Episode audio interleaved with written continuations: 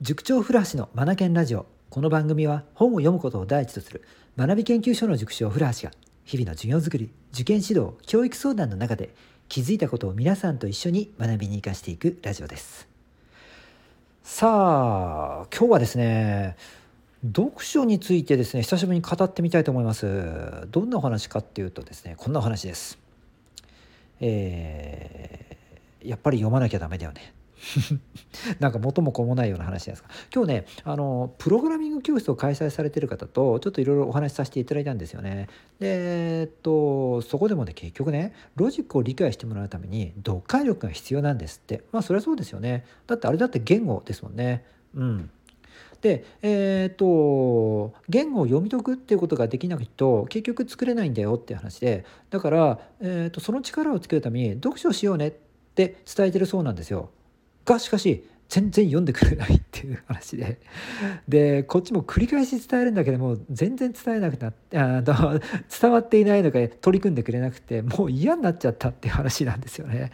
うん。はい。読むこと。本を読むことを第一とする塾のものとしてはですね、えー、あ分かるなと思ってこの話聞かせてもらったんですよね。うん。はい。なんかこのみんな読むっていうこと読解することっていうことをなんかこう甘く見てないですかっていうのはね改めて思ったんですよね。うん、だってえー、っとこのねプログラミングの教室だって僕は詳しく分かんないですが何かしらの、ね、プログラミング言語で書かれてたりするわけでしょ？でそこには文字を読み解くってことが求められるわけじゃないですか。ね文字を読み解く。それからね学校のテストだって中学受験だって高校受験だって大学受験だってあのもう面接試験以外は文字を読み取るだから文字から情報を読み取ってそして自分の意見を述べるとか求められることに対して答えるっていうことをするわけなので文字情報を的確に読み解くということができないと点数取れないし合格すらできないわけなんですよね。うん。なんでみんなここおろそかにするのかって不思議だよなと思ってるんですよね。読み解くっていうことをきちんと鍛錬しなきゃダメでしょっていう話ですよね。ねうん皆さんもそう思いません？だって文字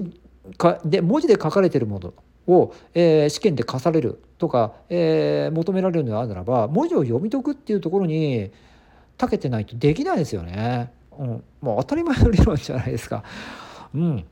でもこれがちゃんと伝わってないんだよな。なんかみんな頭の中で想像でできちゃうっていう感じで思ってるのかな。そういう人もいるとは思いますが僕の指導経験の中で言うとそういう人はほんの数パーセントだと思いますよ。ほんの数パーセントのところに一生懸命になるのか。ねもう99%ぐらいは文字情報から入力してあ入力じゃない文字情報を読解して聞かれてることに対して答えていくっていうところが求められるのでそこの鍛錬積むべきじゃないですか。ね。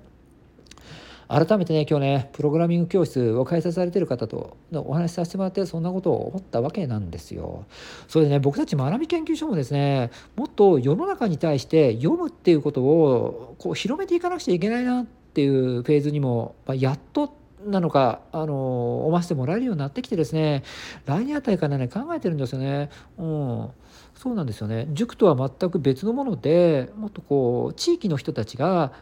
地域のちびっ子たち子どもたちがですよねこう読む、え、活字を目で追うそして読解するそれから本に親しむこういったものをですねもう社会に向けてなんか提案できないかなっていうことでですねいろいろ今模索をしてます、うん、僕もこういうのやりたいなと思ってましたし、うん、中学受験とはまた違ったものにはなってくるんですけれども活字活字から情報を読み解くっていうことを本当もう町ぐるみで取り組んでいかないとこうね町の将来日本の将来世界の将来のためになっていかないぞと思っているものですからね、えー、そんなところで、うん、だかお役に立たせていただけないだろうかっていうことでですねちょっといろいろ考えてますんでね皆さんはまたあのどっかここで発表できると思いますので楽しみにしていてください。今日も最後までお聴きいただきありがとうございました。リードも、ラームは、チェンジザグループ、素敵な一冊を。